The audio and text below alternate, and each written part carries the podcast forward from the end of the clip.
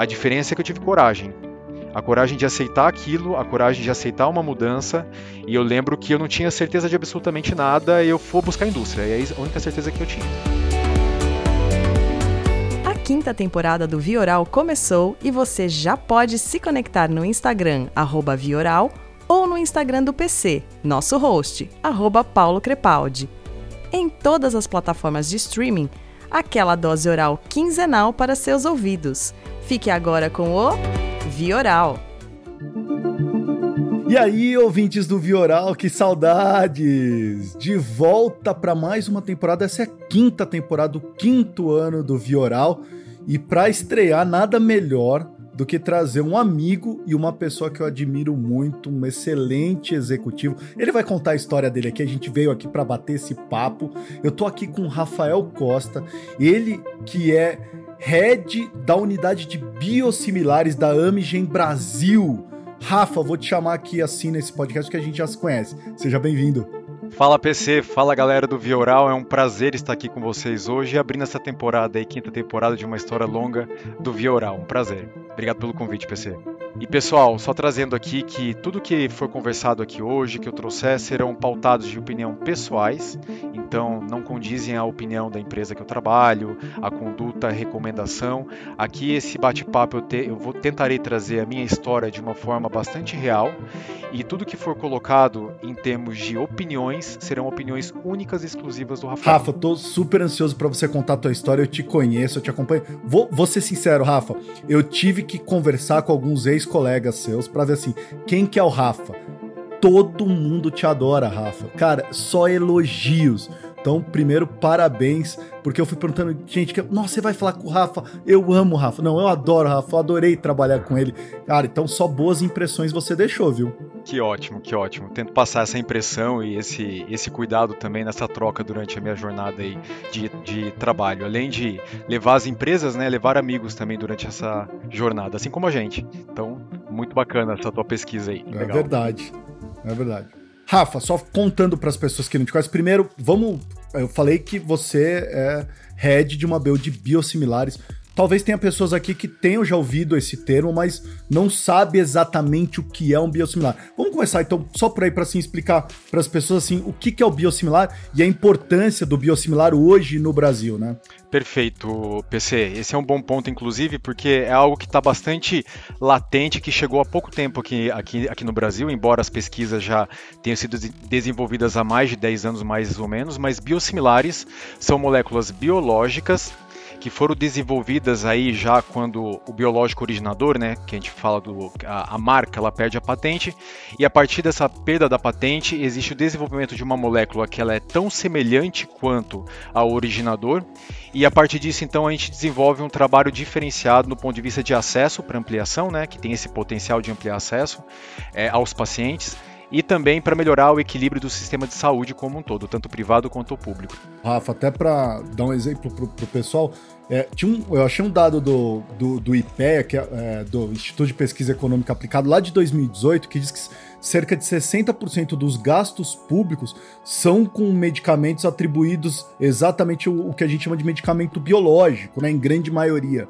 E aí os biosimilares entram com esse papel de acesso e, até diminuir esse custo, por exemplo, para o SUS, né? Então, assim, você leva esse acesso. É, é, é, a gente tá falando de saúde pública aqui, né? Exato. E para além disso, se eu pudesse co colaborar só com um ponto, né? É, eu acho que a competição que o biosimilar traz, né? E os, os biosimilares, né? Porque gente vê um movimento bastante importante de empresas uhum. chegando, né? Então, esse movimento de fomentar, no fim do dia, essa melhoria do sistema de saúde faz com que o sistema de saúde os pacientes sejam beneficiados como um todo. Como você falou, redução dos custos uhum. é o uhum. primeiro e o principal evento que a gente observa nisso, né? A gente vê também o movimento da indústria dos inovadores aí para ser competitiva reduzindo preços, né? E a gente vê por uma outra perspectiva o biosimilar se consolidando com, a, com o propósito mesmo, né, de reduzir custos de sistema, seja através dele ou seja através do competidor originador. Existe essa troca também, né? E no fim do dia o que acontece, né? O sistema de saúde se beneficia por porque esse investimento que ele é direcionado à compra desses biológicos, né, para o tratamento de artrite, para o tratamento, por exemplo, de câncer, né, ele pode ser então reinvestido em prol desse mesmo paciente uhum. em outros serviços que ele vai ter durante a sua jornada aí no sistema de saúde. Então, para quem não conhece o Rafa, farmacêutico, é, que faz todo sentido. Você fala, nossa, farmacêutico tem tudo a ver com a indústria da saúde, por isso que ele tá aqui. É verdade, mas a, a história do Rafa não começou bem assim na, na indústria farmacêutica. O Rafa é paranaense, né, Rafa? Exatamente. Pra quem não te conhece. E você, na verdade, o teu sonho era um pouco de, da ciência, cientista, né? E aí, de cientista para executivo. O que aconteceu, Rafa? Que, é, quem que te decepcionou ou o mundo corporativo brilhou seus olhos tanto assim? Como é que foi essa, essa fratura, né? Eu costumo falar é. fratura, né? Porque é uma, foi uma mudança muito grande, né? Então, eu acho assim, primeiro, PC, se você me permite, eu acho que é, um profissional hoje se formar aos 22 anos de idade é muito jovem, né? Para tomar muito. algumas decisões ali de, de carreira, né? E não foi diferente comigo, e no, na época que eu vivi, fiz a faculdade, né? Então, você está super correto. Eu comecei é, a minha carreira como farmacêutico, me formei em farmácia. Eu tive a oportunidade de ter uma farmácia de bairro mesmo, na época, de desenvolver uhum. o meu negócio. Aproveitei durante esse caminho, emendei um mestrado, emendei é, um doutorado e comecei a seguir essa carreira acadêmica. E durante a defesa, é, da, um dia antes da banca, durante a minha defesa, é, brilhantemente a minha, a, minha, a minha orientadora me chamou no canto e falou: Olha, isso aqui não é para você. Pô, você tomou um susto, né? E foi, foi um baque, foi, foi uma fratura mesmo à primeira vista, né? Porque é, eu pensei exatamente isso, né? E, e ela falou: Isso aqui não é para você, a pesquisa acadêmica não é para você. Você é muito desastrado, você é muito comunicativo, você é muito ativo, você é muito. Você deveria trabalhar com uma área comercial. Ela falou isso para mim naquele momento, né? Fui para casa, refleti, estudei, voltei outro dia, defendi, passei na banca, conquistei o título.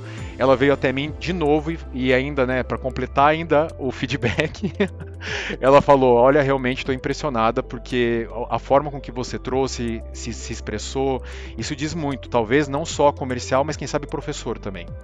Porque eu não imaginava que, que você ia expor o conhecimento que você expôs ali naquele, naquele começo. Mas não volta atrás na parte acadêmica. E foi para mim um, um baita uma fratura vinda de uma de um baita empurrão assim, né, para onde eu deveria ir, né? E aí onde foi que eu fiz essa troca, né? Eu saí do ambiente extremamente, enfim, é, é, orientado à pesquisa e comecei dentro daquele contexto meu no ambiente de farmácia buscar oportunidades dentro da indústria farmacêutica, né? E comecei como rap. Mas como... aí você teve que dar um reset, né, Rafa? Porque assim, poxa, você tava com uma carreira, né? Pô, tô fazendo meu mestrado, vou, vou, seguir o caminho da ciência, e de repente alguém vem com um feedback desse, é doloroso, porque você investiu o teu tempo naquilo, você acreditava naquilo. Como é que foi esse reset? Você não ficou. Eu ia ficar super mal, Rafa. Eu ia falar, nossa, o que eu vou fazer da minha vida? Não, me assustei na realidade com a defesa. Eu falei que eu vou fazer amanhã, entendeu? Na realidade, foi isso que aconteceu. Mas na realidade, o que aconteceu? Eu, eu, entendi aquele feedback. Eu acho que a gente tem que ter alguns momentos na nossa vida, algumas, paradas, algumas paradas, PC, e fazer uhum. e contabilizar algumas coisas e ver se aquilo faz sentido para você ou não. E eu acho que do, voltado de um autoconhecimento assim e ter a percepção que de fato não se encaixa, né? E também, é, além disso, né, não sentar no meio-fio e, e, falar, puta, agora estudei tudo isso durante um tempo, né, achei que fosse aplicar, achei que fosse continuar produzindo artigo, né, e não aconteceu. O que, que eu faço? Eu acho que muito mais é a ação do que você tem que buscar, ou se achar, ou se encontrar, do qualquer outra coisa. Eu lembro que naquele momento eu falei, tá, se eu não sou para isso, então para que eu sou? Então quem eu sou? Né? E tentei buscar esse profissional que não estava no meu radar naquele momento e eu sequer sabia que eu viria para marketing, que eu teria experiência em vendas, que eu estaria onde estaria hoje, não tinha ideia. A diferença é que eu tive coragem. A coragem de aceitar aquilo, a coragem de aceitar uma mudança. E eu lembro que eu não tinha certeza de absolutamente nada e eu fui buscar a indústria. É a única certeza que eu tinha. Mas foi algum amigo? Você foi conversar com alguém? Foi em casa que você foi falar? Quem que te deu esse. Quem que foi esse coach que falou assim, cara, Vai, vai, vai, buscar a indústria farmacêutica, acho que ali é teu caminho. Na realidade, foi uma. Você poderia ir para qualquer lugar, né? Foi uma abençoada chamada Priscila, na realidade. uma abençoada que, na realidade, ela foi até a farmácia que eu estava naquele, naquele momento, né? Uhum. E foi conversar comigo no balcão para falar sobre outra coisa. E nessa conversa ela falou para mim assim: "Você não tem vontade de entrar para a indústria, não?" Eu falei, indústria what? Naquele momento ela me convidou para fazer parte do, do, do, do, projeto dela, que era uma startup, até antes da primeira empresa que eu, que eu trabalhei, uhum. de uma startup de um francês que tinha saído da L'Oréal e estava montando uma startup de, de dermocosméticos no Brasil. E ele fui convidado para fazer parte desse time, era um time de, de, de, de demanda mesmo, de propaganda. E nesse time eu lembro que foi onde eu descobri o que era indústria, né? Tipo, ah, existe esse grupo de pessoas que vai ao consultório do médico e a, apresenta na realidade para ele talvez algum diferencial, alguma coisa que vai colaborar para os pacientes que convivem ali ao redor dele. O que, que te encantou, Rafa? Porque assim, uma coisa é você tentar seguir um caminho, outra coisa é você permanecer.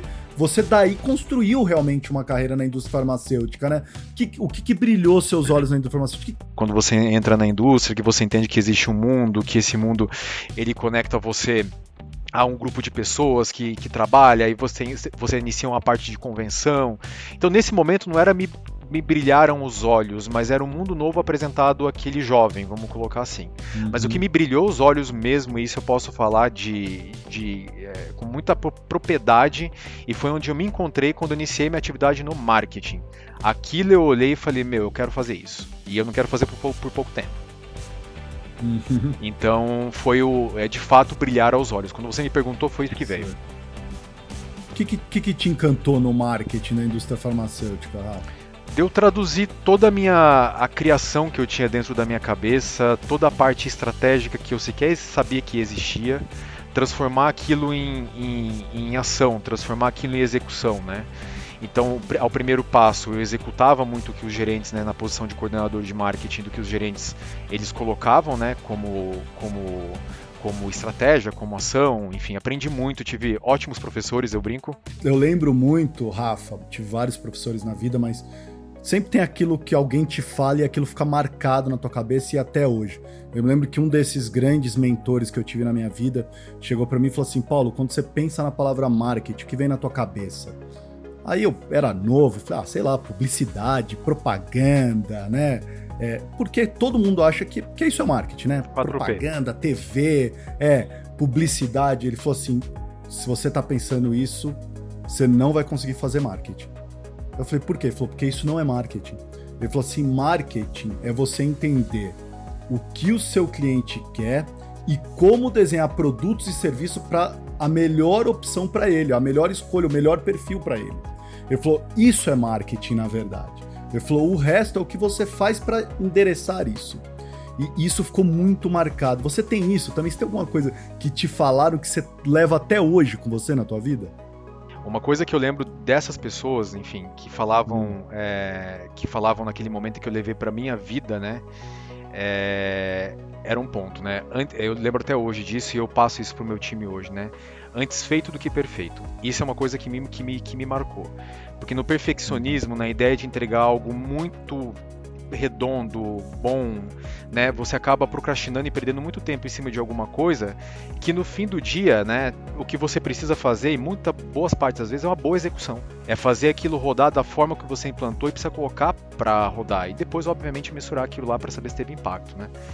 Mas é, essa do melhor feito do que perfeito, para mim foi um, uma, um ensinamento muito grande e que eu tive o ano passado a oportunidade de passar isso à frente de, um, de, um, de uma colaboradora que estava comigo e estava passando por isso e eu coloquei isso para ela também e foi inclusive uma mudança muito grande ali da própria execução dela, né? Então isso foi um aprendizado. Agora, é interessante, Rafa, dá para perceber que você é uma, você abraça a mudança assim com, não sei, a impressão que eu tenho é com tranquilidade. Não sei se você está tranquilo quando você abraça a mudança, mas poxa, você falou, você foi empreendedor porque você teve uma farmácia, você trabalhou numa startup com esse pensamento empreendedor muito novo, é, então foi buscar, recebeu um feedback desse, que é um impacto quando a gente é jovem, que mal sabe o que a gente quer fazer na vida e se a gente escolheu certo na vida, você recebeu também. E aí, Sandoz, é, Lili, é, UCB, agora Amigen. Como, que é isso, Rafa? Você não tem medo de mudança? Você vai, a porta vai abrir, você vai. Como que é isso na tua vida? Depende, PC. Ela, eu não tenho medo de, de mudança, isso não, né? Eu sou construído a partir dela, inclusive, a, a pessoa Rafael, né? De mudanças que aconteceram durante a minha vida toda, né? E eu tive que me adaptar a isso. Isso falando um pouco da vida pessoal também, que se encaixa com a profissional, porque o Rafael é uma pessoa só, né? Então, então eu venho, eu trago isso muito forte de mim. É, Óbvio que para toda mudança existe toda uma análise de prós e cons que você faz ali para tomada de decisão e, óbvio, né, visando o menor impacto possível em você e ao seu, ao seu, ao seu redor, né? Então, é, é, agora, o medo em si da mudança, né, do que me espera, do novo e de sair da área de conforto, né, esse é o meu grande ponto eu tenho zero problema com isso, né? Uma vez me perguntaram ainda se, eu, se eu, por que, que eu saía tanto da área de conforto, né? E entrava nessa zona de desconforto, sendo que a gente vê um movimento contrário, né? As pessoas tentando cada vez mais, mais entrar em um conforto, uhum. ao invés é, é, de sair dessa área, né? E eu já é, acho que alguns fatores aí para ser, ser, serem analisados, né? Uma que é, quando você é jovem você é, é mais é, é disponível a fazer essa, essas mudanças, aceitá-las e, e, seguir, né? Mas eu acho que no meu caso, PC, eu acho que é um pouco diferente. Assim, eu gosto disso, eu gosto do, da, da eu, eu, eu, gosto do desafio, eu gosto de sair da área de, dessa zona é, de conforto, eu gosto de desafiar porque é aí que eu aprendo, é aí que eu me desenvolvo, é aí que, que eu consigo ser uma pessoa diferente, focando ser uma pessoa melhor que, do que eu fui ontem, né? E aqui focando em trabalho, é basicamente isso que eu, que eu acabo vendo, né? Então é, é, sair dessa zona de conforto mesmo que eu acho que, que me puxa e que, e que eu gosto, que me atrai. Você se arrepende de alguma coisa nessa sua carreira de tantas mudanças assim? Ou se você pudesse entrar numa máquina do tempo e voltar atrás, teria alguma coisa que você não faria ou você repetiria tudo de novo? Ah, não, mudaria algumas coisas. Mudaria algumas coisas, sim. Algumas coisas que foram tomadas, talvez, com o pouco de informação que eu tinha naquele momento, as decisões, né? E que eu poderia ter uhum. pensado um pouquinho mais para algumas escolhas, talvez por ser muito jovem. Então eu mudaria, sim. Então existe algumas que, se eu entrasse numa máquina do tempo, eu teria feito algumas mexidas ali.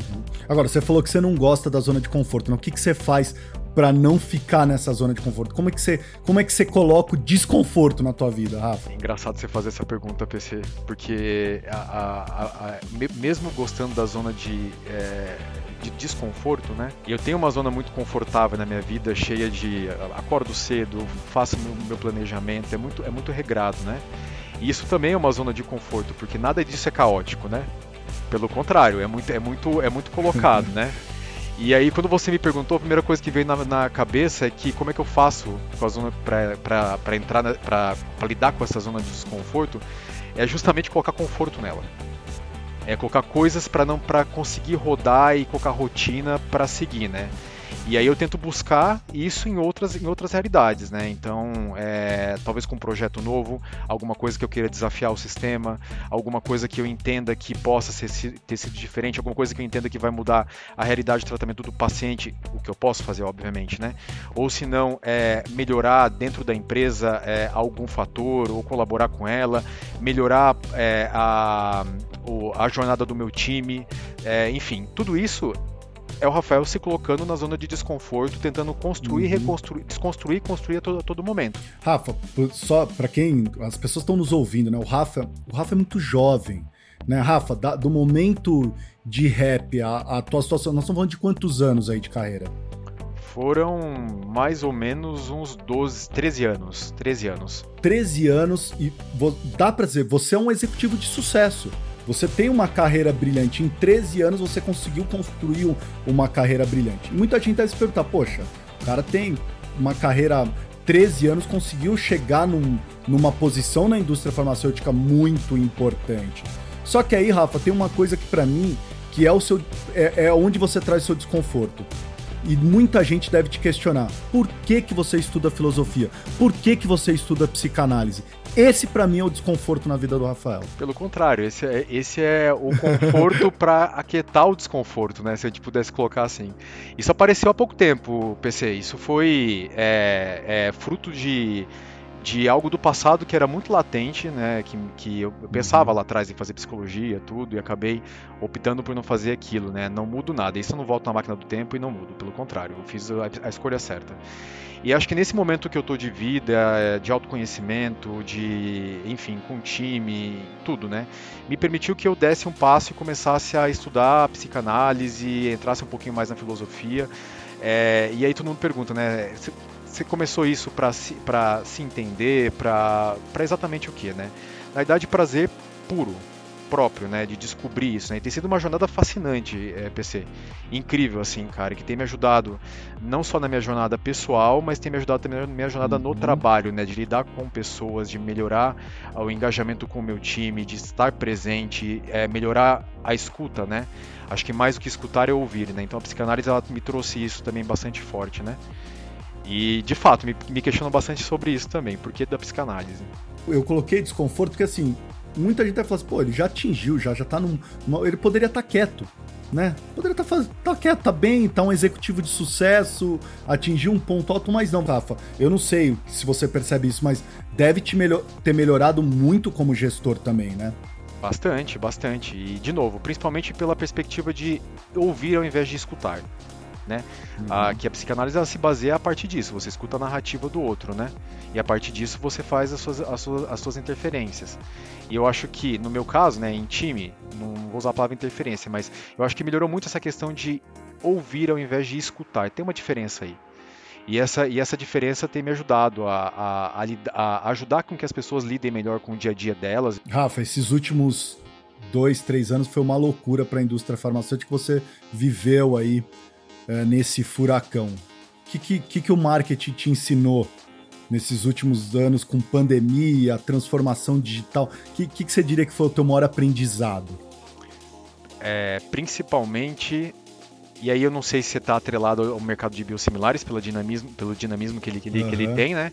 Mas principalmente pelo fato de desconstruir e construir algo muito rápido, mudança sabe? É, uhum. é, durante a pandemia houveram muitos momentos de trocar o carro com o pneu andando.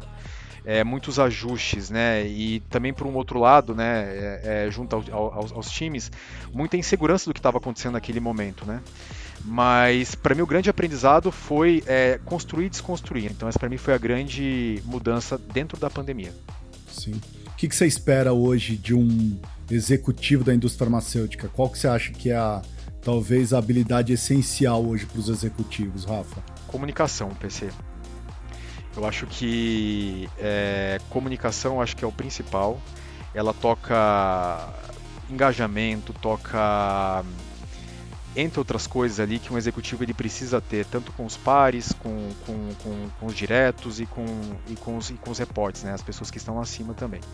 Uhum. Acho que se eu, se eu pudesse dar um conselho para algum executivo que estivesse iniciando e aonde eu devo inicialmente começar a é, fazer melhorias, eu acho que a comunicação é o primeiro delas. Né? Talvez essa é a grande lição do Rafael de hoje para o Rafael com 28 anos de idade, mais ou menos, quando eu comecei no marketing, né? É, o que o Rafael de hoje ensina aquele Rafael, né? Que a comunicação é a base de tudo. A empatia, ela está linkada a essa comunicação, né? A comunicação uhum. não agressiva, não, não imbativa, também está aí dentro, né? Então, ajuste a comunicação, é, melhore sua empatia, é, escute o outro e trabalhe em equipe. Para mim, esse, esse é a grande dica para os executivos que estão iniciando agora. Rafa, fazer um bate-bola com você, primeira palavra que aparecer na tua mente, tá bom? Tá bom, vamos lá. Vamos lá. Visita virtual. Notebook. Evento híbrido. Futuro. Marketing da farma. Não digital. Força de vendas. Qualificada. Gestão de pessoas. Humanizar. Perfeito. Qual que foi a última último seriado que você maratonou, Rafa? Você vai dar risada, cara, mas eu vou te contar. Tem um, um, um seriado é. chamado PC que passa dentro do dentro da, da HBO Max, eu acho, se não, se não me engano, que ele fala sobre psicanálise, né? Então eu maratonei na realidade para fazer uma aula. Então eu tive que assistir Legal. um tiro de quatro temporadas de um, uma hora de episódio e cada, e cada temporada tinha, tinha 12 episódios, né? Então eu maratonei para isso. Antes desse teve um. Só para trazer um bem interessante aí para aí, aí para as pessoas que estão ouvindo, caso não tenham assistido. Tem um outro que eu, que eu assisti que eu maratonei que se chama May I Destroy You. É, que é uma série super interessante de Londres, é uma minissérie, então são 30 minutos com 10 capítulos, alguma coisa assim, de maratonar. Então minha dica aí fica para essas duas séries. Livro que você recomenda para os nossos ouvintes para 2022? Um livro que, que me marcou bastante, que é o próprio do Harari, cara, que a gente discutia, inclusive, PC naquelas salas dentro do, do Clubhouse, que é o Sapiens. O Sapiens, o Sapiens exato. Ele foi um, livro que me marcou porque eu sempre tive curiosidade de como a humanidade se deu, né? Quais foram uhum. os grandes momentos. A gente fica, a Revolução Francesa, entre outras coisas, esquece do principal, que foi outras coisas que aconteceram antes, né? Então esse livro, para mim, é um divisor d'águas. Eu sei que tá na moda, mas eu aconselho quem não leu, ler, que vale muito a pena. Legal. Rafa, eu queria terminar, antes da, da gente encerrar aqui, você, é, eu fiz lá o meu meu stalker, fui olhar suas redes sociais, você fala numa das suas postagens no LinkedIn, você traz um artigo do The Economist que compara dois livros e, e, e no seu texto, vou, vou até abrir aspas aqui, você fala: excelente texto construído através de dois novos livros que defendem a teoria que a gestão de negócios não deve ser lidada da mesma forma que uma batalha à guerra. Por que não? Eu entendo, e foi, foi um insight que eu tive lendo esses, essas, essas referências aí, né? Que é, antes, né, a gente tinha um comportamento mesmo, é, isso aí antes, eu digo muito tempo antes, né? De batalha mesmo de mercado, né? Uma coisa imbativa que você, a, a todo momento, você é, buscava. É, é em, uma imagem de batalha mesmo, né? Conquista, ganho, aumento de market share, né? E na, e na realidade hoje eu já mudei um pouco essa, essa visão. Claro que a gente tem que buscar é, ser melhor no que a gente faz e, e, transformar as nossas marcas como a melhor que existe ali disponível para o paciente e para o mercado e conquistar a liderança. Isso está claro, a gente tem que fazer isso. Mas de uma forma de batalha, por que não construindo pontes? Por que não construindo uhum. aliados? Por que não fazendo coalizão com outras empresas? Por que não construindo algo maior do que simplesmente o nosso umbigo dentro da nossa casa? Esse é o ponto. Legal. Olha, gente, hoje eu conversei com o Rafa, Rafael Costa, ele que é head da build biosimilares da Amigen. Rafa, muito obrigado por estrear a quinta temporada do Vioral. Adorei. Muito legal, PC. Obrigado pela oportunidade. Pessoal que está aí escutando, muito legal estar aqui com vocês hoje. E um prazer. É isso aí, gente. Esse foi mais um episódio do Vioral da nova temporada e eu fui. Você ouviu o Vioral, o podcast da indústria farmacêutica. Para se conectar é fácil. vioral.com.br, arroba Vioral no Instagram, ou então envie um e-mail para vioralhealthcare.gmail.com. Até a próxima dose oral quinzenal para seus ouvidos.